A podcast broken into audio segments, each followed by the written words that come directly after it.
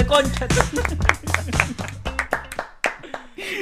Branquito, ¿qué tal? ¿Cómo estás, amigo? Bien, me siento mal porque he cortado como 30 minutos del inicio que estamos volviendo a grabar ahorita mismo, pero... Ya, ya sabes que ya sabes que sintió Paul. Paul, saludos para ti también. Ahora tenemos saludos. un nuevo inexperto acá, Branco. Sí. Qué vergüenza que hagas esto delante de un, de un invitado de la altura que nos da ahora este hermoso destino. Sí, es cierto. ¿Cómo has podido hacer? Asegúrate de que estés grabando, por favor. Tengo el contador ahí, está grabando. Ahora sí creo que podemos dignamente decir y con toda la tranquilidad del mundo. Muy bien, muy bien. Ahora sí podemos presentarnos. Somos X7 Podcast. Bienvenidos a todos los que nos estén escuchando o viendo desde las diferentes plataformas, Spotify, Instagram, YouTube, Facebook, desde donde estés, en tu celular, en tu laptop, en tu iPad, donde sea en este país, en este mundo, este, en este universo, en cualquiera. Lárguense todos. Igual van a, va a haber un branco que va a estar malogrando el video en este momento. calma, calma. Bueno, característico del podcast en realidad. Qué vergüenza. 40, ¿Qué tal? tenemos, ¿tenemos... Lo siento, lo siento, me disculpo.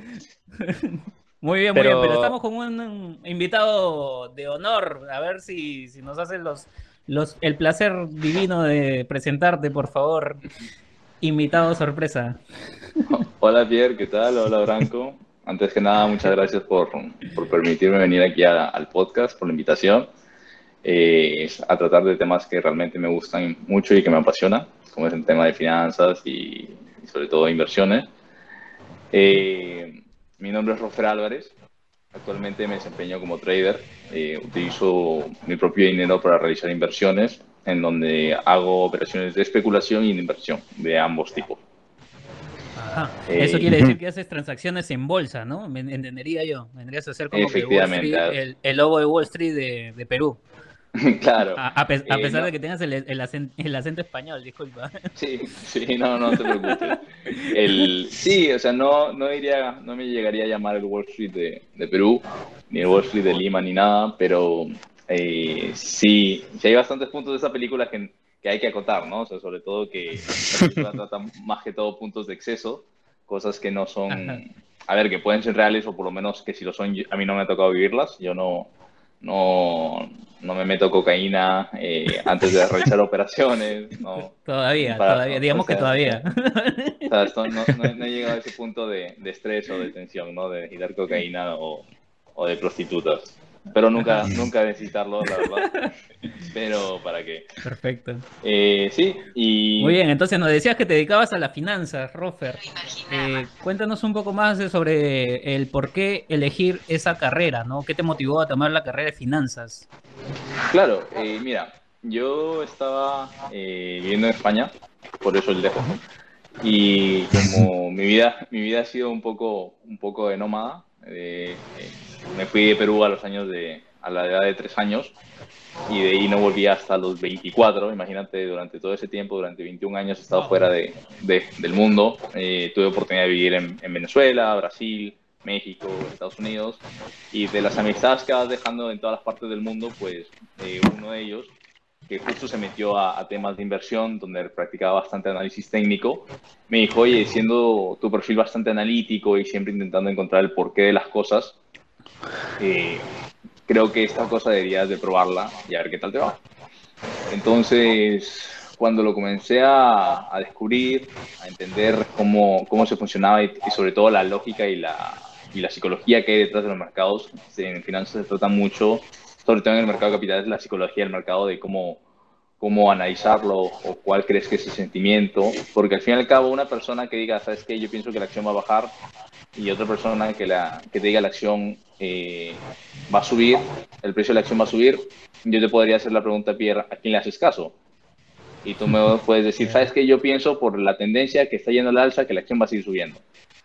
Y Branco me puede decir, no, ¿sabes qué? Ya subió, ya subió todo lo que tenía que subir, entonces ahora tiene que bajar. bajar. Y, imagínense que los dos que los dos lleguen y dicen, ¿sabes qué? Pues yo le invierto 10 unidades y, o 10, o hago mi operación de, de 10 cantidades de, de, dicho instrumento hacia el alza y otro de 10 hacia la baja. como es un número igual, si te das cuenta, ambas oferta y demanda va a hacer que el precio se mantenga igual. Pero ¿qué pasa si se juntan ustedes dos y dicen, ¿sabes qué? No, va a seguir subiendo. Y llega un banco de inversión y dicen, ¿saben qué? Esto aquí no va para más, hay que ir en contra de la posición. Y ustedes van y meten humildemente sus 20 posiciones, que digamos son 20 mil dólares, ¿no? Y llega el banco y te dice, pues mira, yo voy a vender un millón de acciones y hace que el precio se te caiga.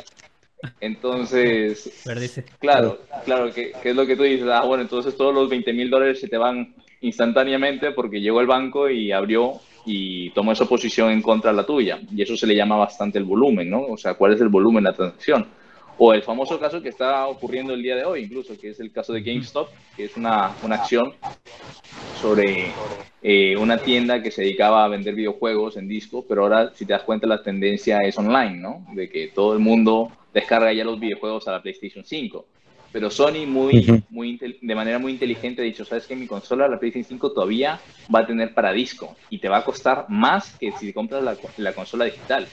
Y tú dices, pero eso no tiene sentido, ¿por qué me estás vendiendo una consola que tiene para disco más si la tendencia es digital? Pues esa consola que tiene para disco te permite jugar todos los juegos que ya has ido comprando a lo largo desde el PlayStation 1 hasta el PlayStation 5. Entonces ahí, ahí nos damos cuenta. Entonces para ahí, para vender esos discos, necesitas puntos de ventas físicos, que Branco te podría contar más de eso porque él es, su carrera es de, marketing, entonces es, interesante. Es interesante saber cómo ustedes dos han llegado a conocerse en carreras que son eh, nada comunes, creo, ¿no? O sea, porque una tiene finalidades muy diferentes que la otra, ¿no? Exacto. ¿Cómo así se han, se han topado ustedes en, en, la carrera, muchachos? O sea, Branco, tú estabas en marketing. Eh, sí, sí. Eh, bueno, a ver, nos conocimos en los primeros cursos, ¿no? De, matemática, eh, iniciando la universidad.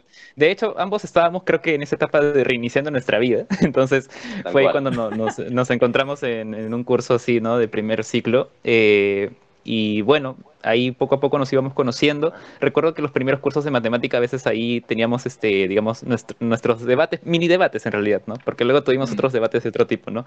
Recuerdo que a veces discutíamos de cómo se resolvía X tema, en, etcétera, ¿no? Eh, posteriormente, ya cuando cada uno ya agarraba cursos de su carrera, hay cursos generales, ¿no? Por ejemplo, que yo, por ejemplo, de marketing igual tengo que llevar cursos que son de finanzas. Igual Rofer llevó cursos de marketing.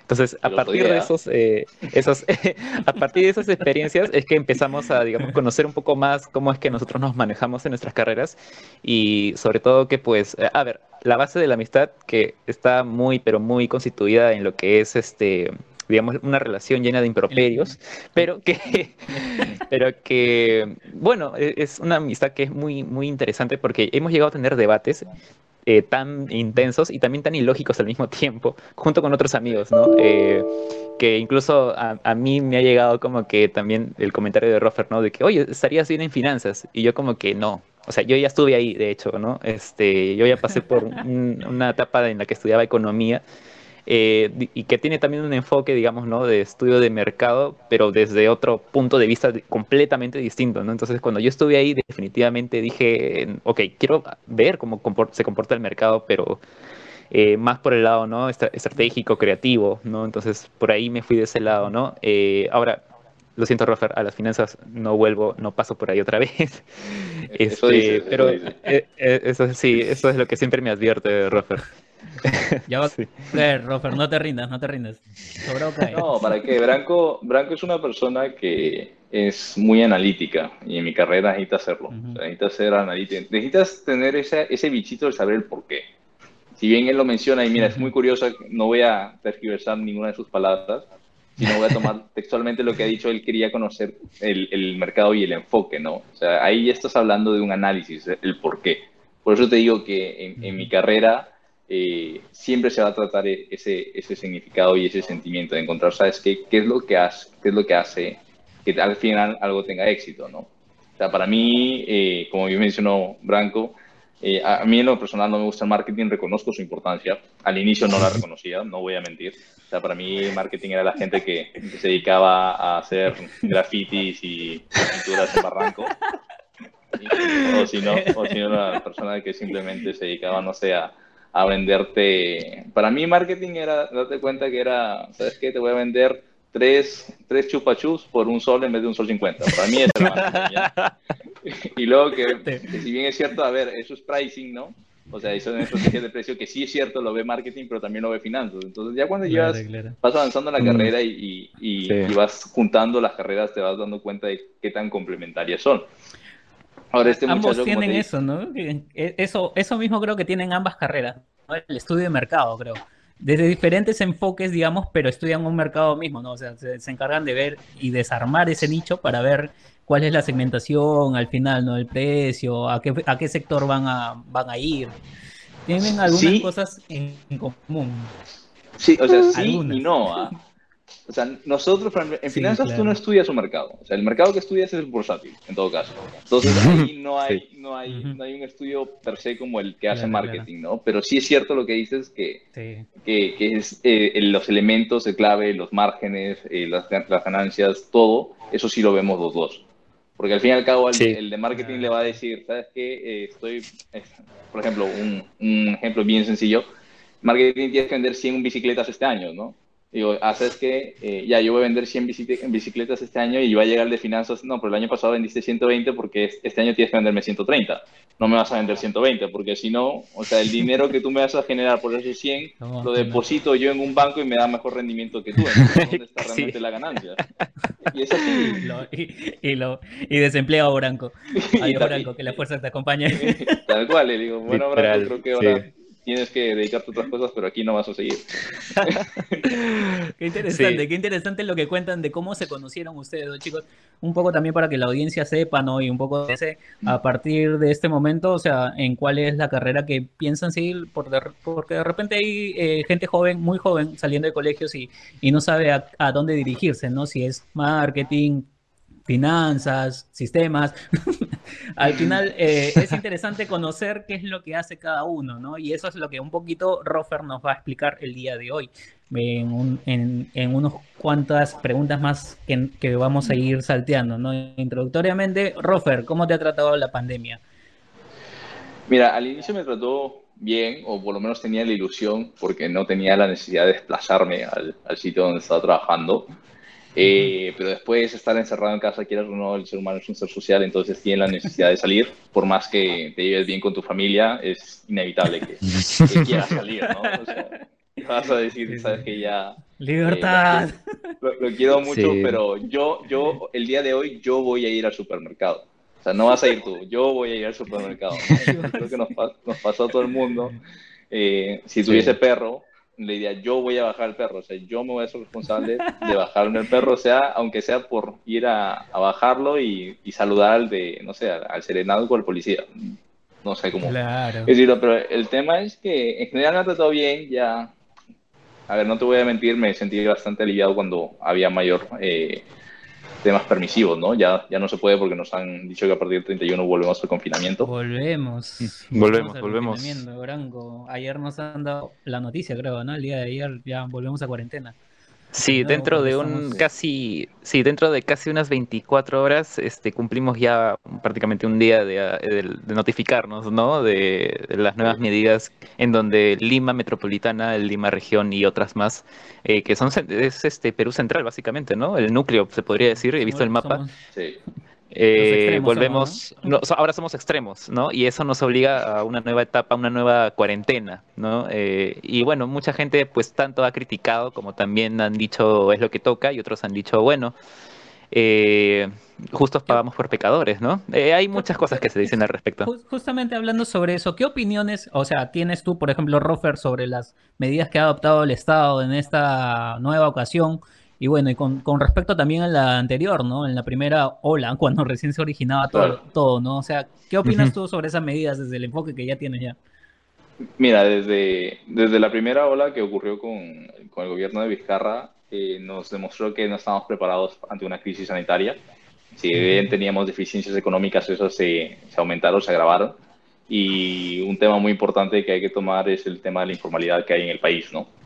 Esta, esta esto para mí es uno de los orígenes más grandes de todos los problemas y de todo el crecimiento que tiene que enfrentar Perú. Porque la informalidad es, quieras o no, un ámbito o un terreno juego donde puede haber temas de corrupción, puede haber temas de transgresiones de leyes, puede haber temas de aprovechamiento o consorcios de precios, no sé si se dieron cuenta antes de la pandemia, dos años antes, dio la noticia de que todas las farmacias pertenecían a la misma persona.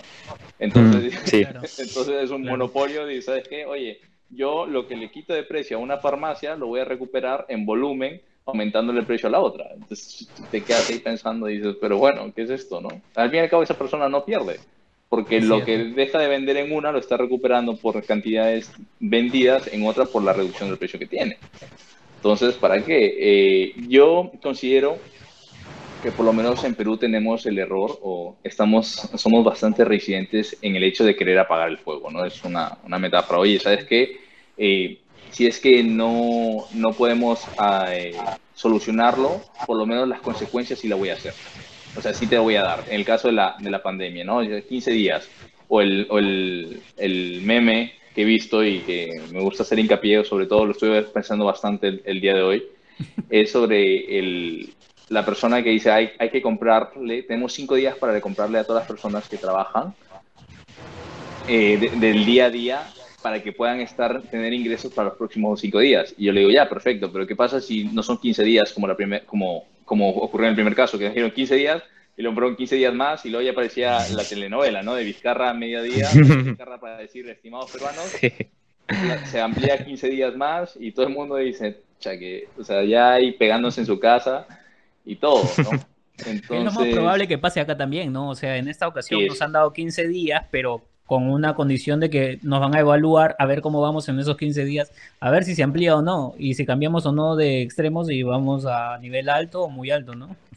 Efectivamente, pero yo te, yo te planteo, Pierre, ¿y qué pasaría si el gobierno en vez de, o sea, de, si debía, de veras habría, hubiese aprendido de la situación inicial, ¿por qué no habilitó espacios? Por si es que volvía a haber una zona de confinamiento, todas las personas que están en el día a día puedan tener un sitio con protocolos que puedan respetar y no tengan la necesidad, que está bien, que ya no van a tener la libertad de moverse quizás por los sitios donde se movían y tener la misma cantidad de ingresos, pero siguen percibiendo ingresos. O sea, ya no les estás afectando necesariamente. O sea, sí va a haber un grado de exposición, pero si tú estás adecuando las situaciones para que tengan las, los instrumentos o el espacio habilitado, entonces ya tienen un sitio donde poner, percibir ingresos, ¿no? Creo que es algo que no se ha tomado en hmm. cuenta eh, y de repente que es lo más criticable de esta situación, es que estamos repitiendo prácticamente las mismas medidas que no nos funcionaron en una primera instancia y que en primera instancia de repente podrían ser más entendibles porque vamos, ¿quién ha vivido una pandemia, no? Hay que estar hay que tomar medidas rápidas al vuelo, digamos, y pero aprender de eso, ¿no? Y en este segundo en esta segunda ocasión, en esta segunda ola estamos repitiendo nuevamente las mismas medidas que no nos sirvieron en esa primera instancia. Ya, está bien, nos quedamos en casa, está bien. Pero otra vez volvemos a, lo que tú indicas, a medidas cortafuegos en donde, por ejemplo, nos van a dar otra vez bonos a las familias que están necesitadas, 600 soles, que no nos va a servir para nada en 15 días o en un mes que se puede ampliar la cuarentena. Exactamente, exactamente, muy bien dicho. De verdad es que lo del bono es otra cosa que, yo no, no termino de comprender de dónde está sacando el dinero para cubrir ese gasto, ¿no? porque estás dando dinero, o sea, no estás diciendo, oye, ¿sabes qué te voy a prestar? No, no, no, no estamos prestando, es un bono, o sea, una bonificación, a eso, a eso se refiere un bono familiar universal, universal, ¿no? Es un premio, el bono es un premio, analiza cualquier tipo de estructura de compensaciones en una empresa, te vas a dar cuenta que un bono son premios por alcanzarte el objetivo, entonces dime cuál es el objetivo, no hacer nada o estar mal económicamente. Entonces, esa es la premisión que estamos recibiendo. Y, y esas personas, como bien dices, tus 600, o sea, si para una persona dudo que alcance 600 soles por 15 días, imagínate si es que esa persona tiene esposa, si tiene hijos, comúnmente las personas que van a percibir los bonos tienen más de un hijo. ¿Qué estamos logrando? Mm. Bueno, entre esas y otras medidas que ha dado el Estado, no estábamos preparados para nada, ¿no? Para esta pandemia ha sacado eh, a la luz las falencias que tenemos y hoy en día seguimos sufriendo. Y también, bueno, cosas que han afectado en el camino, ¿no? El cambio de, ministros, cambio de, de Congreso, cambio de presidentes, o sea, hemos tenido cambio de todos en estos cinco años que han pasado de gobierno. Y espérate que encima están convocando a una marcha contra, la, contra el confinamiento. es yo, para También, Yo también me enteré de eso, no lo puedo creer. Yo sabes qué, me enteré por un... miren, ah, no sé si han llegado a ver de repente estas personas que suben de manera ambulatoria, ¿no? A los buses antes, ¿no? De la pandemia, eh, que, te, que te dan clases literalmente en los buses. Me ha pasado que conocí a uno de estos señores, ¿no? Y ok, muy elocuente lo que dicen, muy ilustrado, pero me da pena que justo estas personas sean las que, y, lo he visto en redes sociales, este señor que claro, lo veía muy ilustrado, que conoce la historia del Perú, ahora viene a convocar ¿no? una marcha para, digamos, para que no haya cuarentena, porque claro, esto va a dificultar, eh, digamos, los ingresos de las personas que viven, viven del día al día, ¿no? Pero es que, a ver, así como estamos ahorita, la cuestión nos va a llevar a una catástrofe sanitaria, ¿no? Eh, y si no tomamos estas medidas, creo yo, o sea, ¿qué nos espera, no? Eso es lo que creo. Ahora, obviamente esto tiene un impacto en muchas cosas, ¿no? Eh, por 15 días, en principio, ¿no? Esto implica que también cierren tiendas. No va, no, no va a haber atención excepto por delivery, tengo entendido, ¿no? Eh, entonces, ahora la cuestión es que no todas las empresas están de repente adaptadas al lado digital, ¿no? Que, a ver, han tenido tiempo, sí, probablemente todavía no han podido adaptarse, pero ese es, digamos, por el lado formal, ¿no? Ahora, ahí mencionan muy importante el tema de la informalidad, que en gran proporción es lo que domina acá el país, ¿no? Es un tema muy que viene arrastrándose y es muy crítico, ¿no? A la fecha del día de hoy. Totalmente de acuerdo, Branco. Estamos de acuerdo, Branquito. Pero bueno, para los que todavía no se han digitalizado, saben que están X7 Consulting haciendo mención. y ya que estamos acá con los emprendimientos, estamos acá con nuestro primer invitado. Gracias por haber aceptado, Rofer, de verdad. No, al eh, contrario, es un gusto, un honor. Ah, y, aceptar el reto de, de acá de ilustrarnos en, en, cuanto a finanzas para nosotros, unos dummies completamente desconociendo del tema, este, y esperamos más bien que te sientas cómodo con esta primera entrevista, pues, ¿no? No, para mí cuando ya lleguen a los, a, los 100.000 suscriptores me vuelven a, enviar, ¿no? O sea, como, regresando. Rofer, pero tú ya, eres, tú ya eres famoso, ya por ahí he visto un comercial en donde has aparecido para, para la UPC, sí. Donde vas a poner la referencia para que te vean, te conozcan un poco más también. Finanzas significa tener la capacidad de idear y aplicar estrategias que generen valor a lo largo del tiempo.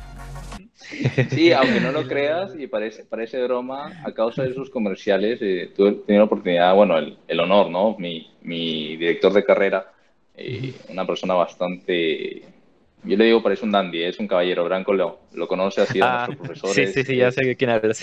sí. Eh, es, un, es un hombre que, te lo juro, tú ves uh, una serie de tiempo en donde le ves caminando con el, la corbata de la corbata Michi o, la, o el moño, así todo impecable. Sí, sí, sí, es un catedrático hecho, a la, hecho a la antigua.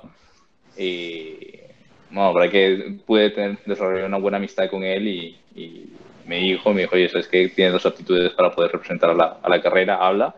Y a causa de esas eh, entrevistas y videos que se han, hecho, me han llegado solicitudes de, de, mensaje de Facebook diciéndome, yo pensaba que eres un actor, que estás leyendo un, un guion, pero después te he hablado con chicos, con chicos en donde me dicen, oye, ¿sabes qué? Por favor, explícame más de la carrera, quiero saber un poco más. Oye, ¿tú, tú crees que podría hacerlo? Tengo tantos años de edad, ¿crees que sería, sea una buena opción para mí? Y a todas las personas que siempre tienen esa duda, le digo, mira, nunca es tarde para empezar algo que sientas que puedas exceder, ¿no? En que puedas realmente crecer. Y sobre todo que tengas la voluntad y la disciplina para hacerlo. Porque el, talento sí te va a ayudar, pero la disciplina es lo que va a marcar la diferencia entre ser una persona quien recuerdan o te tengan estima o simplemente llegues a los logros y a los éxitos tanto personales como en comunidad a una persona que sabes que tuvo el talento y luego no lo supo aprovechar o tuvo, no supo enfocar esa destreza o esa ventaja que tenía que lo pudo haber hecho grande. Hmm. Muy bien, sí.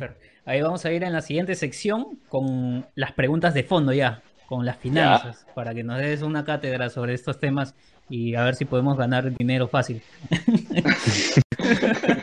Este, y vamos con qué, Branco, con los auspiciadores. Hay un auspiciador que siempre nos acompaña. Así es, desde el primer capítulo queremos agradecer a Casa de la Salud por acompañarnos desde el primer capítulo. Es un consultorio médico ubicado en Chorrillos para quien, bueno, en estas instancias pues necesitamos también confianza, necesitamos experiencia y para eso está Casa de la Salud que cuenta con diversas especialidades como lo son odontología, ginecología, neumología, neuropsicología, psicología y más, más especialidades ahí. así que, así, todas las guías están ahí, así que... Eh, Vamos a dejar aquí abajo, ¿no? De, esta pantalla donde nos están viendo, eh, las redes sociales y para quienes nos están escuchando, pues en Spotify, eh, pueden comunicarse al 942-710-930 para reservar o hacer alguna consulta, ¿no? Gracias Casa de la Salud, comprometidos con tu bienestar. Eso te enseñan en marketing, ¿no? Así es, amigo. Sí, tal cual. ¿eh? Igual, igual ese discurso, todo, vamos, esa frase de, no sé, de LG Life Good, eso es marketing. Volkswagen Das Auto, el auto del pueblo, marketing. Tal cual, sí. Eh, Rofer ahí, entre Rofer y yo ya conocemos más o menos cómo hemos venido trabajando ahí. Este, hemos compartido varios proyectos, de hecho, ¿no? Este, y bueno, Rofer, creo que eh, llegó el momento de que nos expliques de repente a nosotros los mortales, ¿no? De, que estamos en otra, en otra, en otro enfoque de la vida. Eh, explícanos, no de manera para dummies, como se dice, eh, ¿qué son las finanzas? ¿no? ¿En qué consiste esto? ¿Cómo puede ayudarte a uno mismo? ¿O cómo ayuda a una empresa, etcétera? ¿Qué nos puedes decir al respecto? Claro. A ver, eh, en teoría la definición es la, las finanzas es una rama de la economía que se dedica a estudiar tanto los mercados capitales como el mercado de dinero, en donde estudia, analiza y, desarrolla estrategias para las entidades que participan, pueden ser bancos, empresas, todo, y cuya finalidad es siempre generar una rentabilidad, ¿no? Eh, eso es la definición, una de las muchas definiciones, porque eh, siempre hay, hay un millón, créeme, así como en marketing es, eh, creo que la habilidad de generar una relación reditual con el cliente a través del tiempo, vamos, ese, ah, floro, ese floro metafórico. las finanzas, en términos sencillos, es qué es la plata, cómo puedo conseguir dinero y cómo puedo hacer que ese dinero trabaje para mí. A eso, se eso es, en términos sencillos, eh, eh, las finanzas. Si quieres saber cómo ganar dinero o quieres saber por lo menos cómo se genera, cómo se mueve, cómo se debe utilizar el dinero, finanzas es para ti esa carrera. Ojo, que eso, eso también no excluye que las demás carreras hagan dinero, obviamente, ¿no? Y que eh, hay un tema entre finanzas de de mercados bursátiles, finanzas corporativas, finanzas personales. O sea, una persona yo creo que eh, en el colegio ya debería de llevar temas de finanzas. Es sumamente necesario. Porque digamos que tú tienes un ingreso de 100 soles al mes, o que eres chivolo, tienes 10 años y tus viejos son pudientes y te dan, ¿sabes qué? Tu propina de 100 soles al mes. Toma ahí, hijo, 100 soles. Tú, desde el momento que tomas la decisión si comprarte una hamburguesa de Bembos de 20 soles y, y dices, ¿sabes que Hoy me puedo comer una hamburguesa de 20 soles y me quedan 80 soles de resto, ya estás tomando una decisión financiera. A partir de, y esa gestión ya son finanzas personales, ¿no? Imagínate que esas decisiones fáciles de, oye, ¿sabes qué? O tengo, he ahorrado durante todo un año, ya tengo 1200 soles, ¿me compro la bicicleta o me compro una usada? decisiones que tienes que evaluar. Entonces, las finanzas realmente siempre es el comportamiento y el estudio del dinero, ¿no? O sea, qué hacer con él en todos sus ámbitos, sea corporativo, sea en temas de inversión o sea temas personales. Qué interesante lo que dices, ¿no? Es, está facilito de, entender esto como que, como que Vizcarra nos dice, usa la mascarilla porque te quiere. Tal cual, o bueno, lo Sagasti porque quiero poner el hombro por ti, o no sé qué, no sé qué vaina está haciendo Sagasti, pero, pero bueno, sí, algo, así. Hablando de este tema, y ya que estamos en la pandemia, y bueno, ya que indicas que las finanzas eh, están abocadas al manejo del dinero para tener dinero, en la pandemia eh, nos afectan las finanzas directamente, ¿verdad? Así es. ¿Puede ser crítico esto? ¿Hay manera de, saltar la valla de la, pandemia? Eh, en función a mucho ahorro. A ver, el... hay, un, hay un concepto erróneo ya, que dicen que las tarjetas de crédito o el crédito nunca, te, nunca tengas una línea de crédito, nunca utilices una tarjeta de crédito. Y la verdad es que no. O sea, es cierto que nunca debes utilizar una, una tarjeta de crédito si no conoces o no siquiera sabes lo que vas a hacer con ese dinero. Porque si yo tengo una tarjeta de crédito que me da mil soles y me cobra 10% anual y yo agarro esos mil soles y lo invierto en otro sitio que me da 20% anual, devuelvo los mil soles más el 10% y me quedo con el, excedente del el 10% que se generó esa plata. Y no tuve que utilizar nada de mi dinero. Entonces, ahí es un tema muy importante. Obviamente, este es un ejemplo bastante sencillo, ¿no? Pero el principio es el mismo. ¿Qué tenemos que hacer en la pandemia? Uno, tener un presupuesto. Pero el presupuesto ya debemos de tenerlo previo a la pandemia. Debemos saber que en función a lo que yo recibo, y esto es una regla de oro que debería de a todo el mundo, jamás gastar más de lo que tengo. Jamás, jamás. Si yo recibo 100 soles, no voy a gastar 110 soles. Si no, el mes que viene ya tengo que, ya solo voy a recibir 90 soles. Si, si mis ingresos solo me dan 1000 soles o 10.000 soles al mes, yo no puedo pretender vivir una vida de 20.000 soles al mes. Siempre voy a estar ahogado, hay que ser sinceros. Y sobre todo, lo más importante, y es el principio que nos dice la economía, y dicho de paso que la finanza es una rama de la economía, ¿no? Como que la rama... A mí siempre me gusta decir que las finanzas son una rama pituca de las ciencias económicas. es, verdad, es verdad. Trabajas en hacer dinero y la economía ya es más el estudio social de las decisiones, ya es más saber cómo, cómo interviene el Estado, qué, qué, factores van a intervenir en el Estado. Obviamente hay una relación muy, muy cercana con las finanzas, pero para ser decente las finanzas son la parte pituca.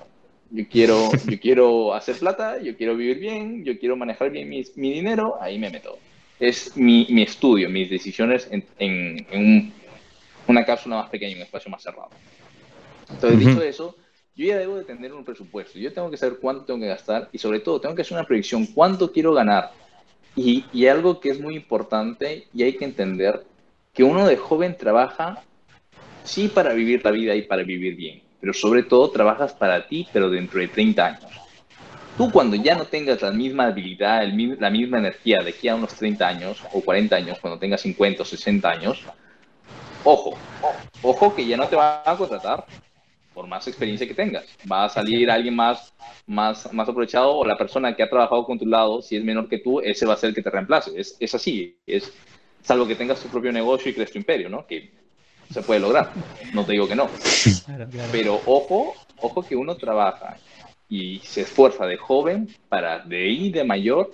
Si te quieres jubilar a los 40 años, puedes hacerlo. Organízate, genera un presupuesto, haz una proyección, identifica diferentes formas de tener ingresos y flujos y trabaja para que cuando llegues a 40 digas, ¿sabes qué? Me retiro, tengo 10 millones de dólares en el banco, que puede ser una cantidad de 10 millones una locura. Decir, ah, Dios mío, es una locura, ¿cómo se te ocurre?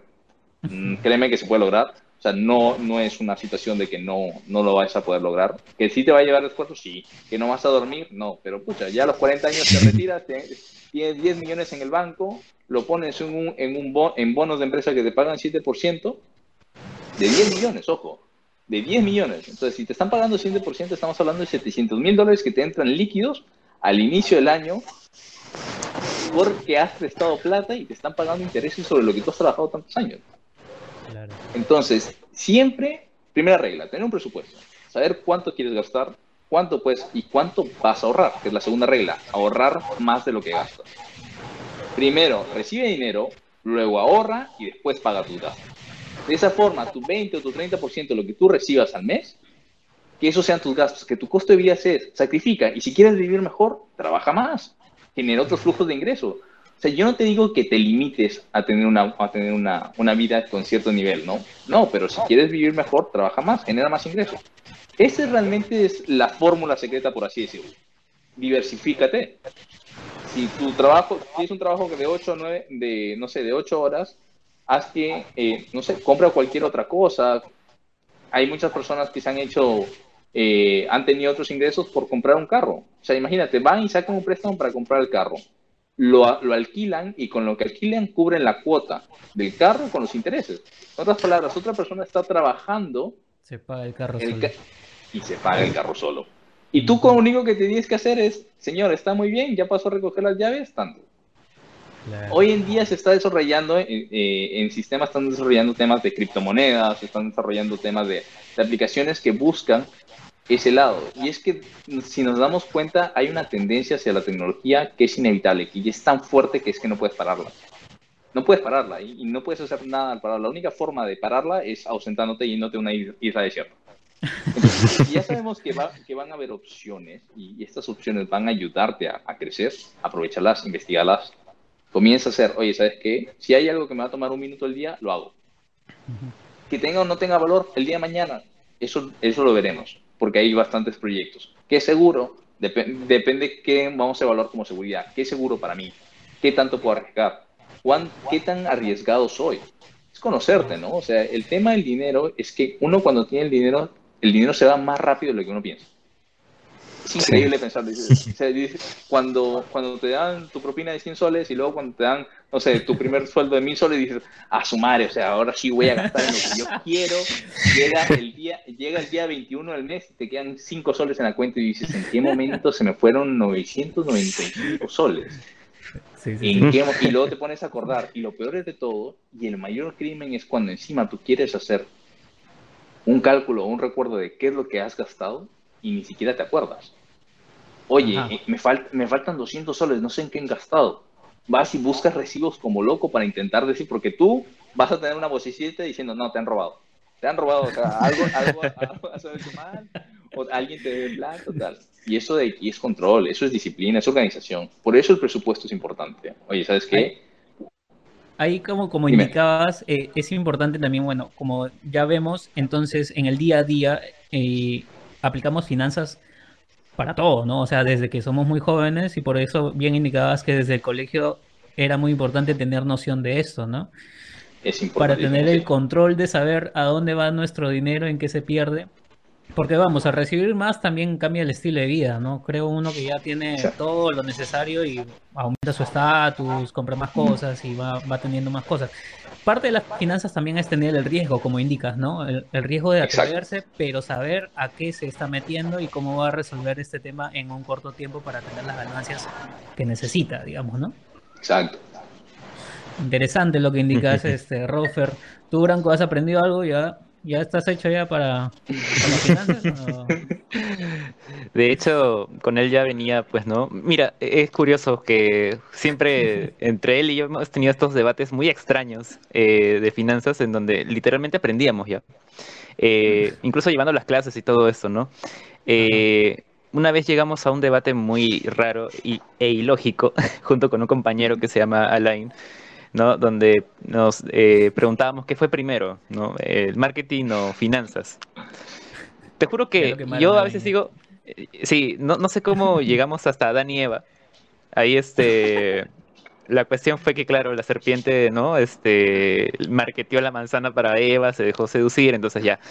Digamos que ese debate, en teoría, para, me acuerdo, Alain se, se dictó ganador, recuerdo, ¿no? Pero obviamente que, claro, la cuestión no iba por ahí, era muy extraño ese debate. Pero sí, de hecho, a ver, eh, yo recuerdo que muchas de las conversaciones que hemos tenido, y también debates, eh, por el lado de que, a ver, este, finanzas te trae riqueza, ¿no? Es el trabajo, es la manera de traer riqueza, ¿no? El valor. Y muchas veces entre broma y broma decíamos como que, no, que ustedes solamente sacan una calculadora y ya lo sacan, ¿no? Ya, ya está todo ya. Pero luego está el otro lado de que finanzas, finanzas ve marketing como un gasto, ¿no? entonces es como que, entonces es como que eh, ahí claro, desde diferentes enfoques te enteras cuál es el objetivo de cada uno. Y déjame decirte, este, ahí, claro, Rofer siempre ha visto un gracioso potencial en mí para, para de repente llevar las finanzas.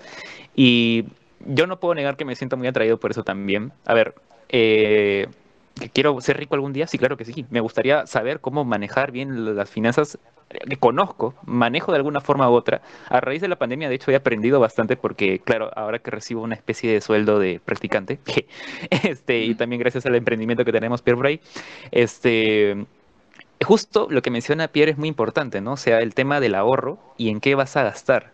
¿No? Mm. Eh, creo que es una de las preguntas que vamos a mencionar más adelante, o sea, qué cosa uno tiene que invertir.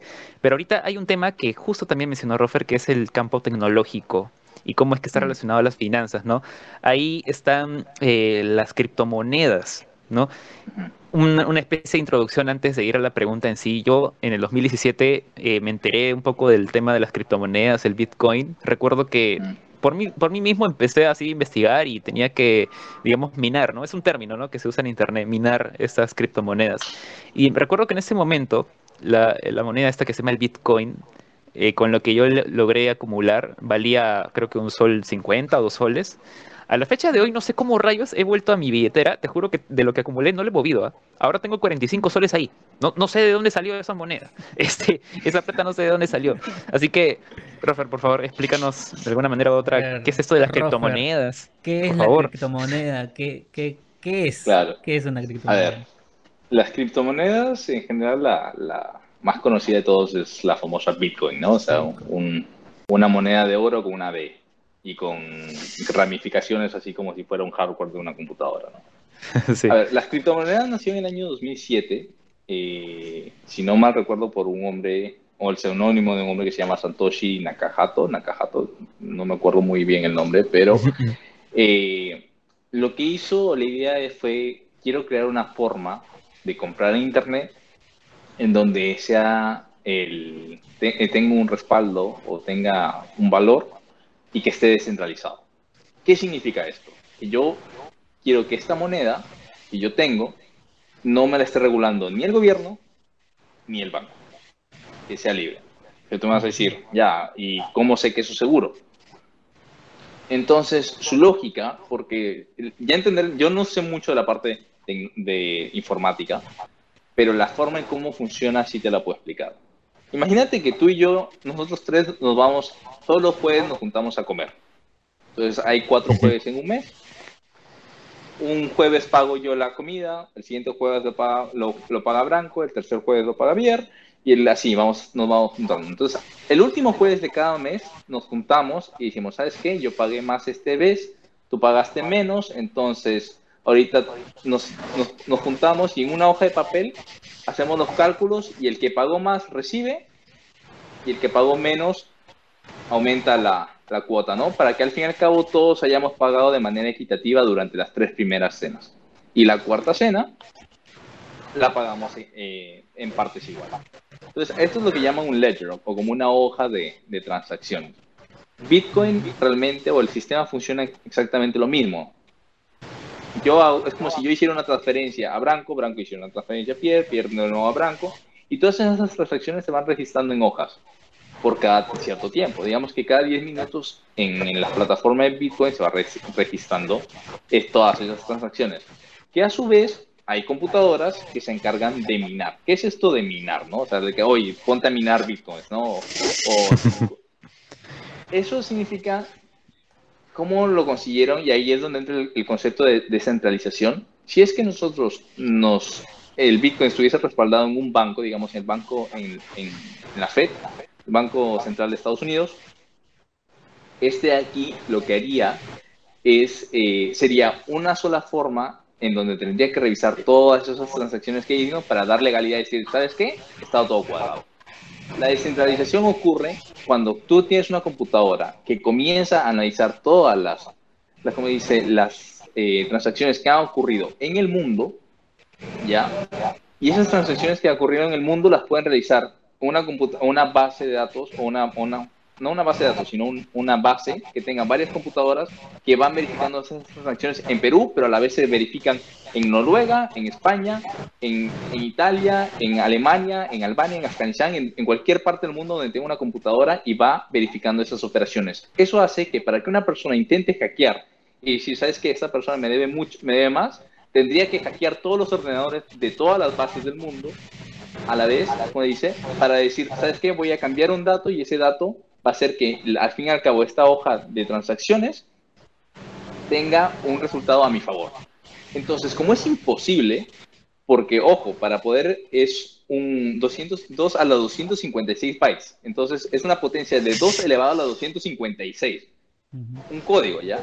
Que se tendría que evaluar en todas esas partes del mundo, 2 a la 256. Es imposible hackear. O por el momento no se ha podido, no se ha podido hackear. todavía, todavía. Imagínate, o sea, necesitarías una supercomputadora para que haga el cambio. Y ojo, si, se ha logrado hacer el cambio de que llega una hoja con una nueva transacción y dice, ¿sabes qué? Está bien. Pero ese ritmo nunca se va a mantener de manera constante superando a todas las computadoras que hay en el mundo. Entonces, todas esas computadoras, cuando verifican y el número está correcto, ellos minan, reciben un Bitcoin, una, una parte del Bitcoin. Entonces, en otras palabras, se mina cuando se verifican que todas las transacciones se realizan. Esa es la dinámica de Bitcoin. Ahora, ¿cómo se obtiene valor? Porque quieras o no, en el año 2009 no valía prácticamente nada, pero luego vieron que tenía potencial, vieron que se podía utilizar, vieron que era un tema ya de especulación, porque ojo, que Bitcoin es especulativo. El que valga hoy en día cerca de 32 mil dólares, 32 mil dólares, ojo, un Bitcoin vale 32 mil dólares, es especulativo y hace dos meses valía 40 mil. Entonces, que los precios ocurran y todo se debe a siempre el tema de especulación. Ahora bien, me decís, entonces esto va a hacer que minen durante toda la vida. No, ¿por qué? Porque durante ciertos tiempos, cuando lleguen a ciertos hitos, es decir, a ciertos niveles deseados, la capacidad de producción, es decir, la capacidad de minar, se ve reducida a la mitad. Entonces, ¿cuántos bitcoins van a poder producirse en total cuando ya llega el número máximo? 21 mil millones, que vendría a ser 21 billones en Estados Unidos, en nomenclatura americana. Y ese 21, 21, 21 billones, para hacerlo en términos más sencillos y no, no gastar tantas palabras, eh, van a tener un valor X. Y ya con eso va a, ser, eh, va a tener una transacción. Pero tú me digas, ah, ya, entonces, pero yo sé cuánto sé, ¿cómo sé cuánto vale un Bitcoin? Oferta y demanda. Si mucha gente comienza a comprar, o mucha gente comienza a minar, y si sabes que yo te vendo tanto, al fin y al cabo, recordemos que toda transacción es, nace de, un acuerdo bilateral entre voluntades. Yo te estoy dispuesto a vender este termo por 100 soles y tú me estás dispuesto a pagar 100 o 110 o 115. El poder en economía que se llama el poder de, adquisición, ¿no? El excedente del, del, poder adquisitivo. Sí, sí, sí. En, términos, en términos más simples, ¿no? El Bitcoin ocurre lo mismo. ¿Qué pasa? Que la gente comenzó a a decir, en temas de pandemia hay una tendencia más fuerte, más tecnológica, y si sabes que no puedo salir de la casa, ¿de qué me sirve tener dinero? Porque no puedo gastarlo, estoy ahorrado, entonces, ¿qué voy a hacer? Voy a invertir en Bitcoin. Y eso ha hecho que la curva comience a subir, y si la curva comienza a subir, el precio comienza a subir. Y si ya hay una moneda que llega a valer 32 mil dólares, imagínate, o sea que la paridad es un Bitcoin que vale 32 mil dólares, eso vale más que el oro. El oro vale 3 mil dólares, o sea, una onza Troy vale 3 mil dólares. Y tú dices, entonces me dedico a minar bitcoins y con eso me vuelvo millonario. Y hay muchas personas que efectivamente se han hecho millonarias. Vamos al punto clave. ¿Cómo invierto yo en un puto bitcoin? Quiero plata. Digo, Rofer, necesito plata, dame plata. es, es sumamente complicado. Hoy en día, si no tienes los 32 mil dólares, no, no creo que puedas comprarlo. Ojo que también habrá sitios donde lo venda más barato, depende de la necesidad de liquidez, tema muy importante en la carrera de finanzas, ¿no? De tener la, la capacidad de hacer que un activo se vuelva líquido, es decir, que te dé dinero en un instante. Lo más líquido en el mundo es el efectivo. ¿Por qué? Porque yo lo saco de mi billetera, se lo doy. Incluso haciendo tan líquido hay problemas. ¿Con cuál? Te voy a pagar una Coca-Cola que vale 2.50 con un billete de 100 soles. y te va a decir, chicos, ¿sabes qué? Pues vete al grifo, vete a Plaza Vea que te lo, a que te lo devuelvan porque yo no tengo 97.50 para devolverte. Y eso es liquidez. Pero llega otro y dice, ¿sabes qué? Tengo 5 soles, toma, te voy, toma tu cambio 2.50. Eso es líquido. Incluso en el efectivo, siendo el, activo más líquido, hay problemas de liquidez, para que te, para que te hagas una idea. Pero, ¿qué te puedo recomendar, Pierre? A ver, eh, yo sí creo, y esto ya es como, como especulador, ¿no? O sea, no temas, y lo que voy a decir aquí es, obviamente, mi opinión, no estoy dando un consejo, no estoy dando una asesoría de inversión, porque luego me van a demandar. Entonces, a mí y a ustedes por andar haciendo público una, o sea, una inversión, ¿no? Una asesoría. Quiero dejar claro que lo que voy a decir a partir de ahora es simplemente mi opinión en base a lo que he aprendido. Eh, yo sí creo que hay una tendencia muy fuerte hacia las eh, tecnologías considero que cada vez están saliendo nuevas aplicaciones que ahora te permiten minar desde tu teléfono. Ya no es ni siquiera minar en una computadora, sino minar desde tu teléfono. Que son seguras, algunas sí, algunas no. Eh, justo le comenté a Branco la, de e-Network, que me, llamó me llegó la semana pasada. Yo he sido bastante eh, adverso a estas aplicaciones, pero lo comencé a investigar. Eh, personas de Stanford o sea, doctorados en sistemas, en finanzas, en marketing para venderlo también, aunque no lo creas, también están ahí. han, sido, han, sido los, han, sido los, fundadores de, esta aplicación y en un año y medio han superado, mira, hoy llegó el mensaje que ya estamos 12 millones de personas utilizando esta aplicación desde su teléfono que está minando. Ponte en pensar, 12 millones de personas. La población del Perú son 32 millones. Estamos hablando del 37.5%, lo calculé por ahí, o sea, rasgos brutos de la población. O sea, en otras palabras, hay más personas que están minando en el mundo que habitantes en Lima, siendo Lima la concentración máxima de la población y desarrollo económico, financiero, comercial del Perú. Imagínate si solo en Lima nos pusiéramos a, comercializar y nos pagáramos en monedas PI o en PI, que así se llama su, su criptomoneda, no haría una necesidad del sol. ¿Te das cuenta? O sea, la cantidad de personas que los está aceptando es cada vez más fuerte. Que hoy en día, yo te digo, Pierre, no necesitas plata porque te lo descargas, Branco te da su código, yo te doy mi código, te damos una invitación. ¿Y cuándo es su proyecto? Cosa que mencioné al inicio de finanzas, es una proyección a cuánto quiere llegar. Al final de año tienen estimado generar un valor. Que ese valor sea un sol, un centavo o 10 o, centavos, da igual. ¿Por qué? Porque ¿cuánto te toma al día? Entras menos de un minuto, le das clic, es decir, menos del 0.07% de tiempo que dispones al año, te toma de esfuerzo minar todos los días. Y si tiene un valor, todo lo, vas a recuperar. O sea, vas a, en otras palabras, te están dando la oportunidad de comenzar a minar. ¿Por qué? Y aquí son muy listos. Porque ellos lo que quieren no es tanto que tú pagues ahorita por tener una criptomoneda, sino lo que quieren es tener una base, una solidez, un respaldo. Oye, ¿sabes qué? Estas personas creen en este proyecto y hay un total de 12 millones actualmente de personas que consideran que esto puede tener potencial de valer algo en el futuro. Si llega un inversionista y dice, ¿sabes qué? Yo te doy un dólar por todo eso, paga 12 millones. ¿Tú qué crees? ¿Que las personas no, luego no se la van a vender? ¿Qué pasa si tienen mil, mil, mil como dice, mil criptomonedas y llega la persona y dice, ¿sabes qué? Te las compro las mil por 800. O digamos, Jean-Pierre, yo te digo, ¿sabes qué? Mira, tú tienes, llegas a minar de aquí hasta que llega la parte de tener una cotización, un valor. Eh, tienes 10.000 PIS. Y yo soy un, fondo de inversión o un banco de inversión y te digo, ¿sabes? Bueno, tú tienes 10.000, te doy 9.000 no, tú dices, quiero 11.000 por ellas. Y digo, no, eso no vale 11.000, vale 5.000. Y así en negociación, al final llegas y dices, ¿sabes qué? Mis, mis PIs no están valorados a un dólar el PI, sino un poco menos, a, a 95 centavos y tengo 9.500. Te digo, ¿sabes qué? Mi última oferta es 9.500. ¿Los tomas o los dejas? Dime algo, ¿tú los, los tomarías o los dejarías? En una, los tomo. Porque no te costó nada.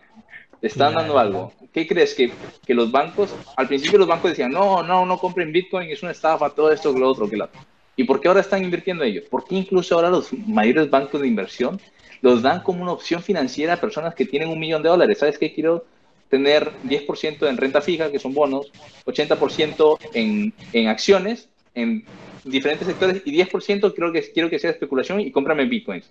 Lo que alcance con esos 10 mil dólares ya lo están dando porque es un, o sea, porque como activo de inversión, como activo financiero, tiene potencial. Entonces, te iba a mencionar. El potencial entonces de la criptomoneda ya ha crecido bastante a través del tiempo, ¿no? Es por la fuerza del respaldo de la gente que está minando, que tiene bitcoins, que ha ganado bitcoins, que invierte en esto, que cree en esto, ¿no? Eh, Exacto. Ya tiene un valor y y bueno, las entidades ya se, se están dando cuenta de esto, ¿no? Ya se están dando cuenta que si es que, digamos, imagínate que cada país, sin darte broma, sin, sin hacértelo de broma, Venezuela tiene una criptomoneda que se llama el Petro, aprobado por Nicolás Maduro. Imagínate, ah, en otras palabras, su país está minando su propia criptomoneda. Rusia, Ethereum eh, o Ethereum, que es el segundo, la segunda criptomoneda con mayor potencial y con mayor valor, o sea, la que le sigue después de Bitcoin, la creó un ruso. Y Rusia está considerando ya tenerla, para, como dice, para tenerla como una medida alterna o una medida con la que pueda financiar. Y tú vas a decir, y realmente, bueno, o sea, pero ¿tendrá algún valor? ¿Generará algún afecto? Pues claro que sí. Porque ¿cuál es la moneda más transable de todo el mundo? El dólar. El dólar, sí.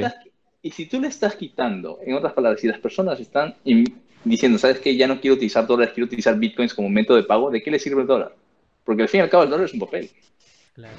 Y, ya no hay reserva, y Estados Unidos ya no tiene las reservas de oro para todos los dólares que hay en el mundo. Por eso se generó la paridad de monedas. Por eso es que hay el tipo de cambio. ¿Cuánto vale, cuánto equivale un euro a comparación de dólar? Porque cada país tiene sus reservas, entonces luego va buscando los excedentes, va diciendo, ¿sabes qué? Tanto vale tanto. Qué curioso lo que indicas. Interesante bastante el mundo de la criptomoneda y cómo está ganando su valor. Eh, ya tú que conoces más ese mundo, ¿ya alguien ha hecho uso de un Bitcoin? ¿Ya hay transacciones de Bitcoin? ¿O qué novedades en Estados, de estas? En Estados Unidos ya se puede utilizar eh, transacciones de, de, Bitcoin, como dice, de, de, de para, para, incluso utilizar viajes, hay restaurantes que ya te lo aceptan como método de pago. Obviamente no, no te van a aceptar, no te van a cobrar un Bitcoin, ¿no? Te van a cobrar centésimas de, del Bitcoin, ¿no? Claro. como, oye, te voy a vender mi arroz chaufa en Nueva York y te voy a cobrar 32 mil dólares por ello, ¿no? No, no. es el caso, ¿no? Pero, pero sí, ya cada vez hay más plataformas, incluso hay fases que van generando billeteras digitales en donde tú tienes acceso y de las que tienes van a aparecer ahí y con eso comienzas a transar. Y todas esas son operaciones que también se van a registrar y nuevamente la, la supercomputadora por registrarla comienza a minar. Entonces, ¿cuál es el negocio si es que tienes alto capital de inversión? Generar una base, comprar computadoras, entrar el código y verificar. Y que estas computadoras vayan minando monedas. ¿Por qué? Porque hasta aquí, hasta que exista una total cantidad de 21, billones de bitcoins en el mercado, queda un tiempo. ¿Cuánto? No sabemos. Pero entre más campos haya, ese tiempo se va reduciendo. Esa, esa, ese objetivo está cada vez más cerca interesante. miércoles. Sí. ¿tú tienes ya tus criptomonedas ya? Ahí tengo unas. Bueno, no, bueno, no llego ni a la Bitcoin. Yo llego creo que a la 0,00001.25 Bitcoin, pero ahorita creo que vale 42 soles. Tengo 42 soles ahí. No sé cómo los voy a usar algún día, pero eh, está interesante, en verdad. Es interesante eso. Yo al menos lo encontré así en internet. Empecé a averiguar solo también, tal cual. No conocía mucho de los datos que aquí Rofer ha lanzado, pero mira, que, es que es muy, muy interesante, ¿no? Cómo es que también la tecnología y las finanzas ahí han encontrado una mezcla completa, ¿no? Es, es, bastante curioso, ¿no? Incluso, mira, eh, creo que existe incluso el clickbait también, ¿no? en donde ganas por hacer clic a enlaces. Eh, y este es un tipo, no sé mm. si tú lo conoces, Franco, porque esto de acá, al hacer clic en un enlace, está generando eh, una visita a un sitio web. Y por hacer ese, esa visita, o sea, ya le estás dando valor a esa página web y te está retribuyendo algún tipo de dinero. Es algo interesante porque en los marqueteros no hacen eso. Oh. wow. Los marqueteros se encargan de hacer el banner bonito, ¿no? llamativo, con colores. Ah, para que ah, okay, okay. dale clic, dale clic al enlace, ¿no? Y te lanzan publicidad. Oh. Ah, mierda. Esa Hoy publicidad día que te a sale, ¿no? a los marqueteros, definitivamente. Esa publicidad que te sale cuando descargas, por ejemplo, tu, tu Windows pirata, esa publicidad que te sale es un clickbait, ¿no? Ah, lo de activa tu Windows, eso. Ese, ese mera, ese Tal cual. Rofer, háblanos un poquito, eh, tú que ya conoces un poquito más de este tipo de movimientos, de las finanzas, bitcoins, nos has educado bien bonito para saber cómo ahorrar. Eh, existen pirámides, estos negocios que se van formando a través del tiempo y van creciendo y, y se mantienen, algunos gloriosamente. ¿Cuáles, qué son las pirámides? ¿Cómo funcionan? ¿Son legales? ¿Son ilegales? Cuéntanos. A ver, en principio una pirámide no es ilegal. Ahí depende de que ver cada regulación de cada país y depende cómo se lo está tomando. Las pirámides benefician a la primera persona. Tan sencillo como eso. Porque si tú eres el primero y das una invitación y esa persona para mantener o seguir recibiendo unos beneficios tiene que suscribir a otra. Y esa vez entonces va a llegar un momento en donde una o va a haber no va a haber suficientes personas para que mantenga un flujo constante y por ende tus ingresos van a disminuir, o simplemente eh, no va a haber interés más. ¿Qué es lo que ocurre? Hay muchísimas de, creo que hay, hay de Fusion, he escuchado Tree, he escuchado muchas empresas que si bien es cierto, eh, algunas ya no son piramidales, sino son multi, multidimensionales, que no estoy muy al tanto de cómo funciona eso. Eh, la cuestión es que requiere de un pago de membresía. ¿Entiendes? O sea, o te venden el negocio de los productos, que ya está bien, estás yendo al canal tradicional de un producto, o ya un servicio. Si yo quiero, en otras palabras, si yo quiero vender, tendría que pagar una membresía y esa membresía me va a permitir a mí percibir ingresos. Cosa que yo no veo la lógica porque ¿por qué tendría que pagar algo yo por el esfuerzo que estoy haciendo de los ingresos que yo estoy trayendo? ¿Me entiendes? Para eso simplemente te vendo los productos y ya. Entonces las que se mantienen, por ejemplo, Herbalife, Omnilife, que se siguen manteniendo, ya no es tanto por oye, ¿sabes qué? Quiero que tú vengas aquí y comiences a ganar y no vas a ser millonario de plata. No, no, o sea, ya es, oye, ¿sabes qué? ¿Te gusta mi producto?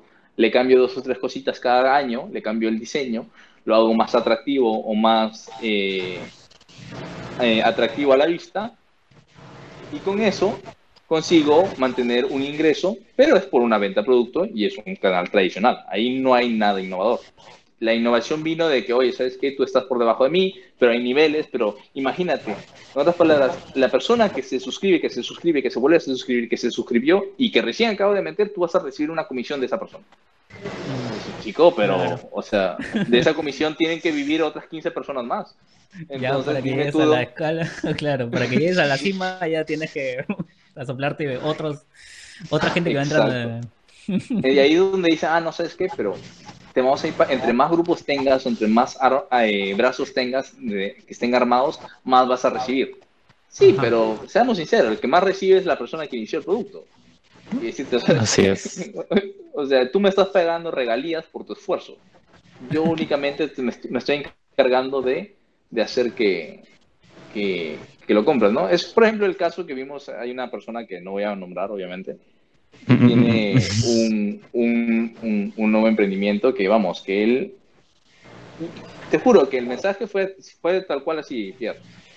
Tú quieres que yo te compre un producto que me enseñe a vender el mismo producto que yo te estoy comprando. Y me dijo, sí. Entonces, yo para vender, o sea, en otras palabras, yo para vender lo que estoy comprando tengo que llevar tu curso, de lo contrario no voy a saber cómo vender lo que tú me estás vendiendo. Y me dice, sí. Y dije, ¿sabes qué? Esto aquí no es para mí. Esto aquí no es para mí. No, pero tú puedes, vas a aprender de técnicas para, para vender tu, tu emprendimiento. Y me dice, y vas a saber, le digo, no hay que sernos ciegos, no hay que sernos de la vista gorda hoy en día es un crimen no aprender cosas nuevas, porque tienes el acceso al Internet, ya no es como hace 30 o 40 años donde tenías que ir a la biblioteca y tenías que juntarte con cierta gente para aprender las cualidades. No, tú puedes aprender, incluso puedes aprender a invertir en Internet. Hay canales de YouTube. Yo tengo dentro de mis planes generar un contenido eh, en donde te muestro estrategias simples de inversión, porque yo las he aprendido y es mi experiencia, ¿no? Y es lo que puedo enseñar que al fin y al cabo monetice o no monetice, no me importa, porque mi propósito es enseñarte. Si monetiza, genial. Si no, pues también. Pero date cuenta que te, que te vendan un curso, por eso la educación es otro de los mejores negocios del mundo. ¿ah? y privatizarla es, es el golazo. Pero encima, que, pero encima que te vendan módulos y cosas personales, que vale, que si no lo has aprendido necesariamente en, en, en la universidad o en tu en tu alma mater, te acepto que lleves un curso, pero que encima cosas tan sencillas, sencillas, y perdóname Branco que, lo digas sencillas porque tú me has enseñado a lo largo de, la tesina de cómo se maneja lo de Facebook Ads y todo eso, pero que de eso sea un curso, que simplemente tienes que decir, oye, ¿sabes qué? Tengo 10 soles para, para mi presupuesto y lo divido en 4 días 250 que gasten propaganda durante cada semana. O sea, no hay, no hay que ser un genio, ¿no? Pero en que encima te vendan ese curso para enseñarte a utilizar esas redes y luego tú tengas que vender ese curso a otra persona para facturar, mm, yo no veo la lógica. Yo, yo siento que ahí... es el, el, truco, ¿no? ¿no? ¿no? lees las letras pequeñas ahí. Pero, pero es bastante interesante y, también una forma de saber de que hay maneras de ganar dinero. ¿Tú conoces formas de sacar dinero fácil? Mira, yo creo que el, el término ganar dinero fácil no, no, no sé si sería el, el, ¿cómo lo acuñaría? Yo lo llamaría más que todo dinero sucio.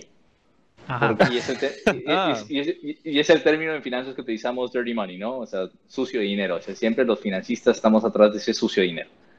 ¿Por qué? Porque le llaman dinero sucio por el, el término de ética. ¿Es ético o no?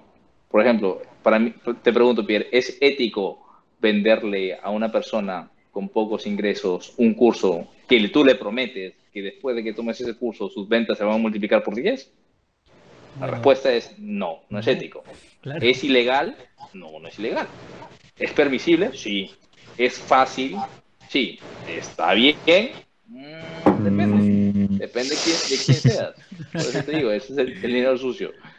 Ahora, que si hay métodos de dinero sucio, mm, no, no sabría decirte. Hoy en día creo que es más, y ahí sí eh, me quito el sombrero ante los marqueteros, es la forma en cómo puedes en cómo puedes eh, venderlo. Como bien dices, el marketing, saber venderte, saber qué es bueno, pero sobre todo, si tú quieres realmente permanecer en el negocio y tener dinero o flujos, que es al fin y al cabo tener más de un flujo de, ingreso, es vender aquello en lo que tú eres bueno. Si se te da bien hablar en público, vende, hazte un curso si quieres de cómo tú te preparas para hacer vender en público. Que te lo compren sí o no, ahí está. Que lo puedes poner a 500 soles o 50 soles, tú verás. En internet ves muchos programas de edición que uno te cuesta 10 soles y otro te, te cuesta, perdón, unos 10 dólares y otro te puede costar 50 dólares. Son dos personas distintas y los videos sí se nota una gran diferencia, pero también está en el precio, porque una persona conoce más, tiene mayor formación, etc.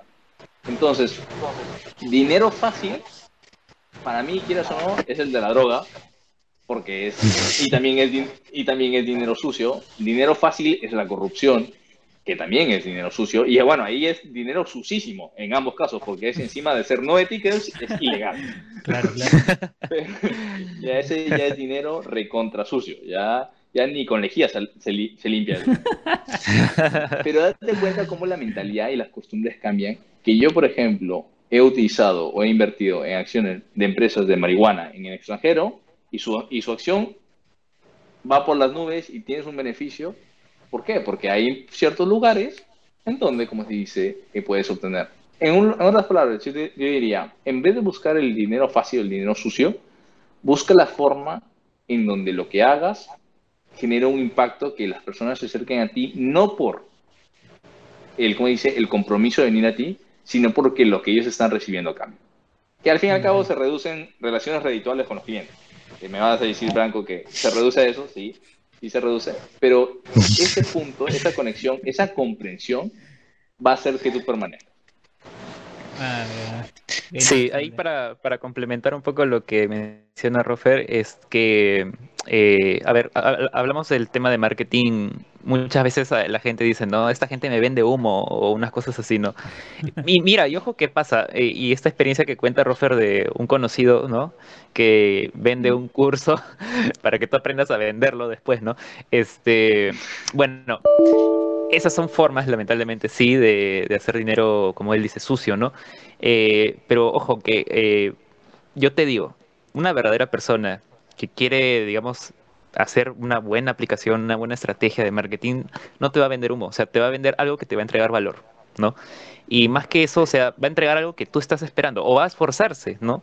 De, de que lo que tú obtengas, ¿no? A partir de esa transacción, eh, corresponda ¿no? con el valor que tú esperas. Hay un término ahí que se llama disonancia cognitiva, ¿no? que es cuando tú, digamos, este, eh, adquieres algo, ¿no? si tú tienes una expectativa. Tú adquieres algo, pero lo que tú has pagado por él no corresponde a lo que esperabas, ¿no? Entonces, esa balanza en donde tú dices, lo que realmente he pagado por esto, vale lo que en verdad me están entregando, ¿no? Entonces, ese, es, ese es creo lo bonito, digamos, eh, cuando finanzas y marketing en algún momento llegan a, darse la mano, ¿no? Eh, es lo bonito, creo, que en verdad, eh, cuando llegan a ese punto, eh, las relaciones, incluso los beneficios, hacen que tanto vendedor como comprador salgan ganadores, ¿no? Eso es creo que al final el objetivo de, en realidad de todo, ¿no? Lo, que debería ser, un mundo, un mundo ideal, ¿no? Pero ¿se aplica eso en algunos lugares? Sí, sí, claro que sí. Eh, pero también está lo otro, como menciona Rofer, ¿no? El dinero fácil o sucio. Sí, así es. qué interesante tu aporte, Branco. Un día vamos a tenerte también entrevista, vamos a hablar sobre los temas de marketing y cómo los círculos de oro nos engañan. Por favor, ahí, déjame a mí entrevistarlo. Yo le meto ahí las de, de, todas maneras, Rofer, estás tú invitado cuando, cuando tengamos de víctima a Branco acá entrevistado a, me desmentir todos, esos, todos esos, términos en inglés que nos quieren meter así para pitucar. Rofer alguna vez comentó eso, me acuerdo. Bueno, pues muchas gracias, este Rofer, por todas estas rondas de preguntas fuertes que han sido sobre el tema de finanzas. Creo que hemos aprendido bastante. Yo, este servidor, he aprendido un montón y ya este, te voy a seguir para en tu rebaño para, para, para, para minar. Así que estamos, estamos con una ronda de preguntas libres, creo que tienes, Branco. Sí, sí, eh, básicamente ya para hablar ya, dejando un ratito las finanzas de lado, aunque de, hecho, como dice Rofer, todo el día, todos los días lo aplicamos, ¿no? Pero, a ver, Rofer, o sea, como personas, nosotros eh, que somos recién egresados, ¿no? Eh, estamos chocando con una realidad muy graciosa ahorita. Bueno, graciosa en términos sarcásticos, ¿no? Este, bueno, no sé qué expectativas tienes tú de este año. Creo que es una pregunta difícil de hacer porque el 2020 nos ha enseñado un poquito que las expectativas valen un poco verga, ¿no? Pero de todas maneras, tú, tú qué, tú qué digamos, esperas, no sé, en lo que tú quieras, ¿no? ¿Qué expectativas tienes de este año? Mira, Branco, yo creo que te conté mi, mi experiencia en, mi cumpleaños, ¿no? De cómo, cómo dejé ir la oportunidad de, de, varias personas, ¿no? No te miento, que aquí tuve la oportunidad de trabajar en unas mejores empresas de, de finanzas y por mi deseo de querer ir a otra y luego se cayó la oferta. O sea, yo te juro, rechacé, o sea, me llamó el gerente y me dijo, oye, te queremos tal. Y yo le dije, dame un toque que tengo que, tengo, estoy en otro proceso y quiero confirmar. Pucha, y llamé y confirmé, me dijeron, no, todavía no estamos, no está claro, falta una, una etapa, luego se cayó el proceso por X factores.